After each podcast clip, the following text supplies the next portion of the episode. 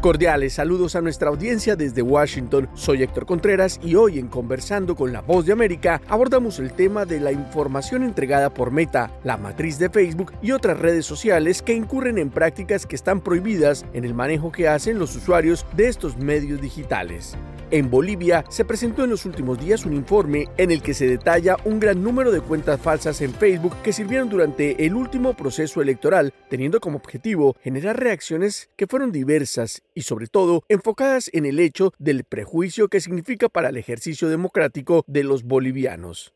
Para entender mejor el tema, nuestra colega Fabiola Chambi entrevistó a Juan Carlos Uribe, coordinador general de Chequea Bolivia, una empresa de investigación en temas digitales. Meta tiene un sistema automático que va monitoreando todas las publicaciones que se hacen en el Facebook todos los días y tiene unas normas comunitarias de convivencia que todos las aceptamos utilizar cuando hacemos las publicaciones. Cuando alguien publica algo y va en contra de esas normas es cuando Meta revisa, te manda una alerta o directamente te suspende la cuenta. Entonces lo que ha hecho Meta es hacer eso, es un trabajo de todos los días que hace de forma, de forma automática y a veces cuando alguien denuncia alguna de las cuentas le, le pone un ojo, le pone como una bandera para revisar. Nosotros pensamos que eso es lo que, lo que ha hecho Meta y al encontrar estas publicaciones, a estas cuentas que estaban publicando, ha encontrado además que había un ataque sistemático a otras cuentas de Facebook. Entonces ha ido hilando un poco mejor y ha determinado que eran unas cuentas que estaban acusando a otras, que los temas que estaban hablando ahí eran eh, políticos. Meta ha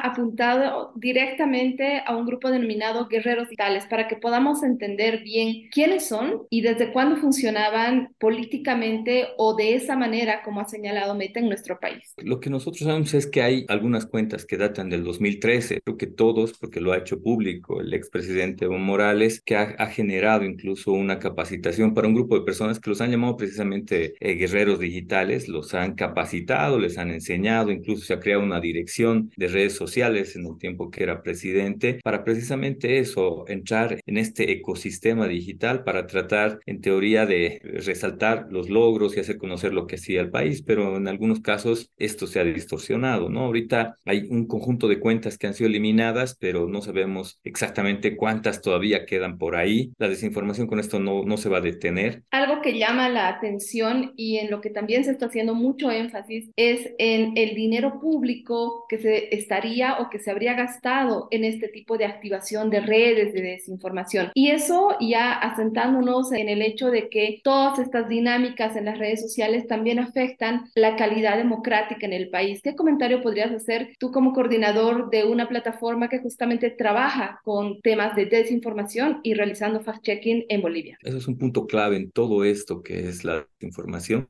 Nosotros llamamos la ruta del dinero. Es tratar de detectar exactamente quiénes son y de dónde está llegando el dinero. Nosotros tenemos unas, unas pequeñas pistas en esta investigación que te digo que estamos haciendo, que esperamos pueda salir pronto, aunque no es el monto que menciona Meta, pero sí hay ahí, ahí dinero. Es bien difícil para nosotros tratar de encontrar y entrar a, a, revisar este funcionamiento del dinero. Primero porque no tenemos, no tenemos recursos, no tenemos muchos recursos humanos y tampoco tenemos mucha apertura a estas cuentas. Nosotros hemos pedido a Facebook que nos pueda ayudar para darnos un poco de información y nosotros podamos hacer la investigación aquí. Todavía no hemos, no hemos tenido la respuesta, pero uno de los puntos claves realmente es ver la ruta del dinero. Y no solo es aquí en Bolivia, a nivel internacional hay un proyecto muy grande que se llama Disarming Disinformation, que está tratando de buscar en muchos países precisamente esto, la ruta del dinero, cómo podemos cortar el dinero y así de alguna forma vamos a concortar la desinformación. ¿no? Era Juan Carlos Uribe, coordinador general de Chequea Bolivia explicando detalles de la investigación que se realiza sobre las cuentas falsas denunciadas por Meta. Esto fue conversando con la voz de América.